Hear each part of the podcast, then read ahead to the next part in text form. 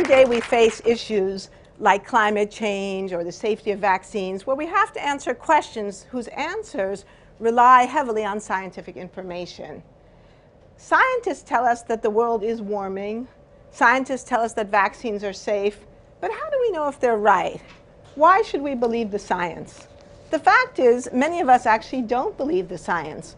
Public opinion polls consistently show that significant proportions of the American people don't believe the climate is warming due to human activities, don't think that there's evolution by natural selection, and aren't persuaded by the safety of vaccines.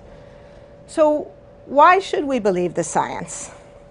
Well, scientists don't like talking about science as a matter of belief. In fact, they would contract science with faith, and they would say belief is the domain of faith.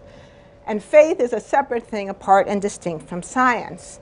Indeed, they would say religion is based on faith, or maybe the calculus of Pascal's wager. Blaise Pascal was a 17th century mathematician who tried to bring scientific reasoning to the question of whether or not he should believe in God. And his wager went like this Well, if God doesn't exist, but I decide to believe in him, nothing much is really lost. Maybe a few hours on Sunday. but if he does exist and I don't believe in him, then I'm in deep trouble. And so Pascal said, we better believe in God. Or as one of my college professors said, he clutched for the handrail of faith. He made that leap of faith, leaving science and rationalism behind. Now, the fact is, though, for most of us, most scientific claims are a leap of faith. We can't really judge scientific claims for ourselves in most cases. And indeed, this is actually true for most scientists as well outside of their own specialties. So if you think about it, a geologist can't tell you whether a vaccine is safe. Most chemists are not experts in evolutionary theory. A physicist cannot tell you, despite the claims of some of them, whether or not tobacco causes cancer.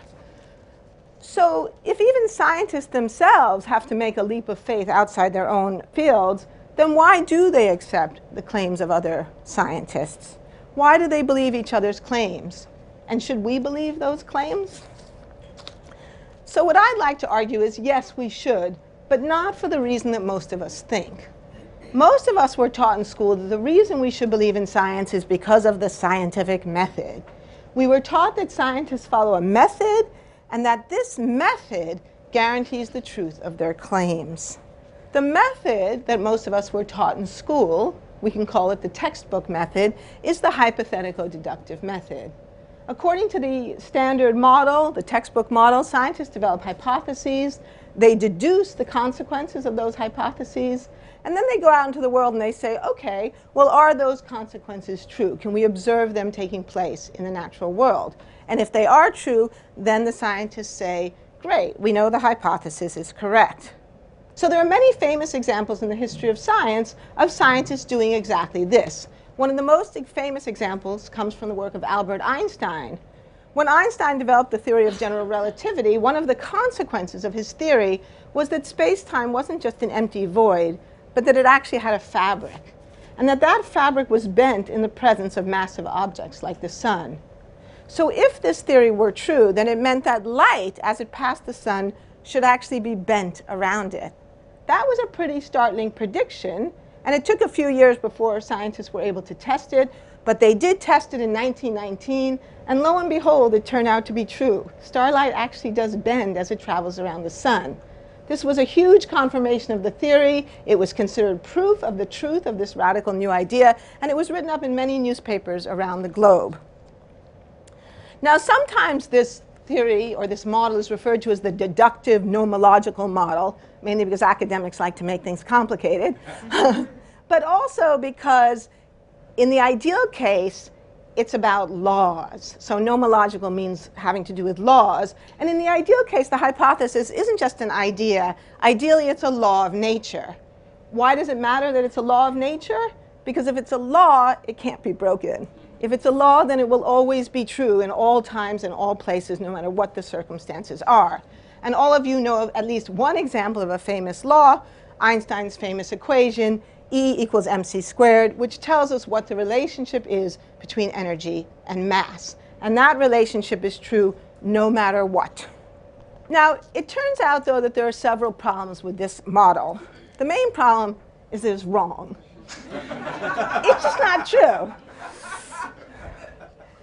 And I'm going to talk about three reasons why it's wrong. So the first reason is a logical reason.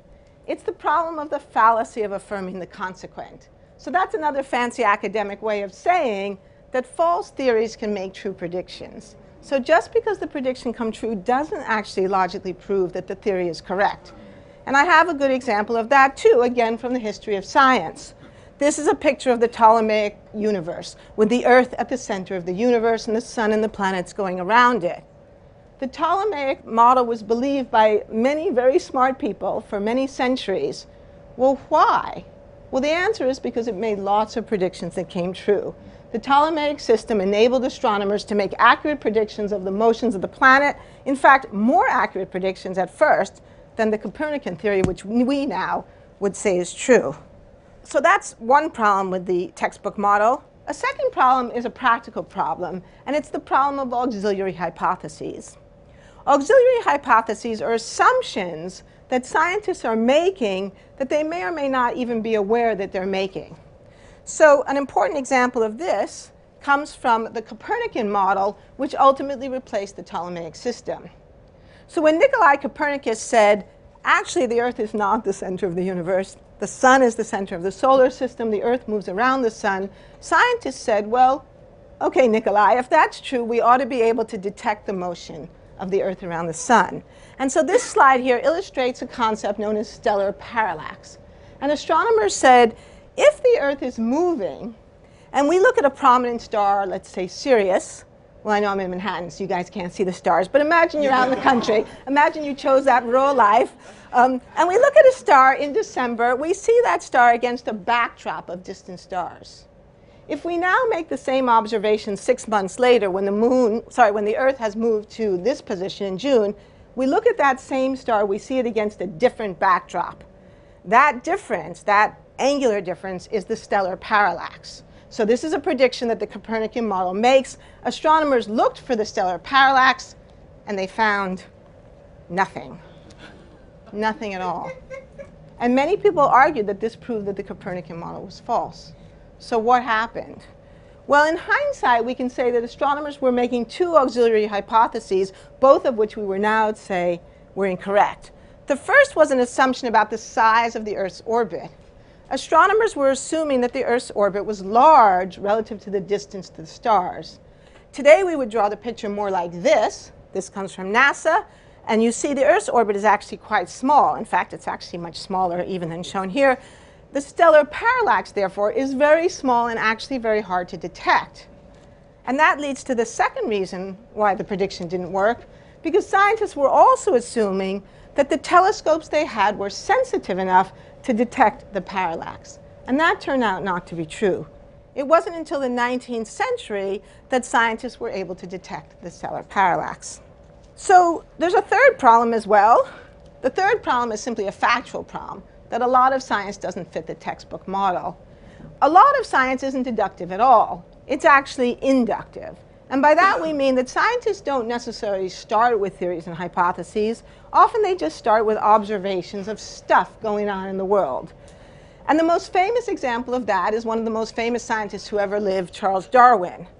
When Darwin went out as a young man on the voyage of the Beagle, he didn't have a hypothesis, he didn't have a theory, he just knew that he wanted to have a career as a scientist. And he started to collect data. Mainly he knew that he hated medicine, because uh, the sight of blood made him sick, so he had to have an alternative career path. So he started collecting data. And he collected many things, including his famous finches. When he collected these finches, he threw them in a bag and he had no idea what they meant. Many years later, back in London, Darwin looked at his data again and began to develop an explanation, and that explanation was the theory of natural selection. Besides inductive science, scientists also often participate in modeling. One of the things scientists want to do in life is to explain the causes of things. And how did we do that? Well, one way you can do it is to build a model that tests an idea. So this is a picture of Henry Cadell, who was a Scottish geologist in the 19th century. You can tell he's Scottish because he's wearing a deerstalker cap and Wellington boots. and Cadell wanted to answer the question, how are mountains formed?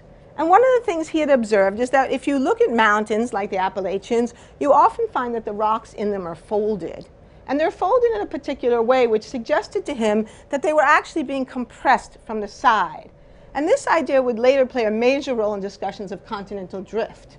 So he built this model, this crazy contraption with levers and wood, and here's his wheelbarrow, buckets, a big sledgehammer. Um, I don't know why he's got the Wellington boots, maybe it's going to rain. And he created this physical model in order to demonstrate that you couldn't create, you could in fact create patterns in rocks, or at least in this case in mud, that looked a lot like mountains if you compressed them from the side. So it was an argument about the cause of mountains. Now, nowadays, most scientists prefer to work inside, so they don't build physical models so much as to make computer simulations. But a computer simulation is a kind of a model. It's a model that's made with mathematics. And like the physical models of the 19th century, it's very important for thinking about causes. So one of the big questions to do with climate change, we have tremendous amounts of evidence that the Earth is warming, warming up. This slide here, the black line shows the measurements that scientists have taken for the last 150 years, showing that the Earth's temperature has steadily increased. And you can see in particular that in the last 50 years, there's been this dramatic increase of nearly one degree centigrade, or almost two degrees Fahrenheit. So what, though, is driving that change? How can we know what's causing the observed warming? Well, scientists can model it using a computer simulation. So this diagram illustrates a computer simulation that has looked at all the different factors that we know can influence the Earth's climate. So sulfate particles from air pollution, volcanic dust from volcanic eruptions, changes in solar radiation, and of course, greenhouse gases. And they asked the question, what set of variables put into a model will reproduce what we actually see in real life? So here's the real life in black, here's the model in this light gray, and the answer is a model that includes, it's the answer E on that SAT, all of the above. The only way you can reproduce the observed temperature measurements is with all of these things put together, including greenhouse gases. And in particular, you can see that the increase in greenhouse gases tracks this very dramatic increase in temperature over the last 50 years. And so this is why climate scientists say it's not just that we know that climate change is happening, we know that greenhouse gases are a major part of the reason why. So now, because there are all these different things that scientists do, the philosopher Paul Feyerabend famously said, the only principle in science that doesn't inhibit progress is anything goes. Now, this quotation has often been taken out of context because Feyerabend was not actually saying that in science anything goes. What he was saying was, actually this full quotation is, if you pressed me to say what is the method of science, I would have to say anything goes. What he was trying to say is that scientists do a lot of different things. Scientists are creative. But then this pushes the question back, if scientists don't use a single method, then how do they decide what's right and what's wrong? And who judges? And the answer is scientists judge, and they judge by judging evidence. Scientists collect evidence in many different ways, but however they collect it, they have to subject it to scrutiny. And this led the sociologist Robert Merton to focus on this question of how scientists scrutinize data and evidence. And he said they do it in a way he called organized skepticism. And by that he meant it's organized because they do it collectively, they do it as a group, and skepticism because they do it from a position of distrust. That is to say, the burden of proof is on the person with a novel claim. And in this sense, science is intrinsically conservative it's quite hard to persuade the scientific community to say, yes, we know something, this is true. So despite the popularity of the concept of paradigm shifts, what we find is that actually really major changes in scientific thinking are relatively rare in the history of science. So finally, that brings us to one more idea. If scientists judge evidence collectively, this has led historians to focus on the question of consensus and to say that at the end of the day, what science is, what scientific knowledge is, is the consensus of the scientific experts who, through this process of organized scrutiny, collective scrutiny, have judged the evidence and concluded come to a conclusion about it, either yay or nay. So we can think of scientific knowledge as a consensus of experts. We can also think of science as being a kind of a jury, except it's a very special kind of jury. It's not a jury of your peers, it's a jury of geeks. it's a jury of men and women with PhDs. And unlike a conventional jury, which has only two choices, guilty or not guilty, the scientific jury actually has a number of choices. Scientists can say, yes, something's true. Scientists can say, no, it's false. Or they can say, well, it might be true, but we need to work more and collect more evidence. Or they could say, it might be true, but we don't know how to answer the question and we're going to put it aside and maybe we'll come back to it later. That's what scientists call intractable. But this leads us to one final problem. If science is what scientists say it is, then isn't that just an appeal to authority? And weren't we all taught in school that the appeal to authority is a logical fallacy? Well, here's the paradox of modern science. The paradox of the conclusion I think historians and philosophers and sociologists have come to that actually scientist is the appeal to authority. But it's not the authority of the individual, no matter how smart that individual is, like Plato or Socrates or Einstein. It's the authority of the collective community. You can think of it as a kind of wisdom of the crowd, but a very special kind of crowd.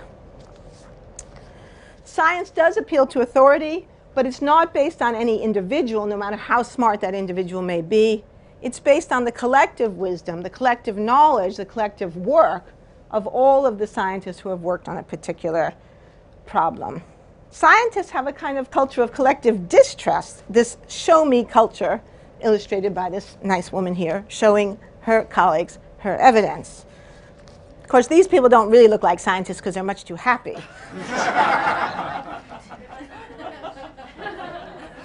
okay, so it brings me to my final point. Most of us get up in the morning most of us trust our cars. Well, see, now I'm thinking I'm in Manhattan. This is a bad analogy. But if you didn't, most Americans who don't live in Manhattan get up in the morning and get in their cars and turn on that ignition, and their cars work. And they work incredibly well. The modern automobile hardly ever breaks down. So why is that? Why do cars work so well? It's not because of the genius of Henry Ford or Carl Benz or even Elon Musk. It's because the modern automobile is the product of more than a hundred of years of work by hundreds and thousands and tens of thousands of people. The modern automobile is the product of the collected work and wisdom and experience of every man and woman who has ever worked on a car. And the reliability of the technology is the result of that accumulated effort. We benefit not just from the genius of Benz and Ford and Musk, but from the collective intelligence and hard work of all of the people who have worked on the modern car. And the same is true of science, only science is even older. Our basis for trust in science is actually the same as our basis in trust in technology, and the same as the, our basis for trust in anything, namely experience. But it shouldn't be blind trust any more than we would have blind trust in anything. Our trust in science, like science itself, should be based on evidence. And that means that scientists have to become better communicators. They have to explain to us not just what they know, but how they know it. And it means that we have to become better listeners. Thank you very much.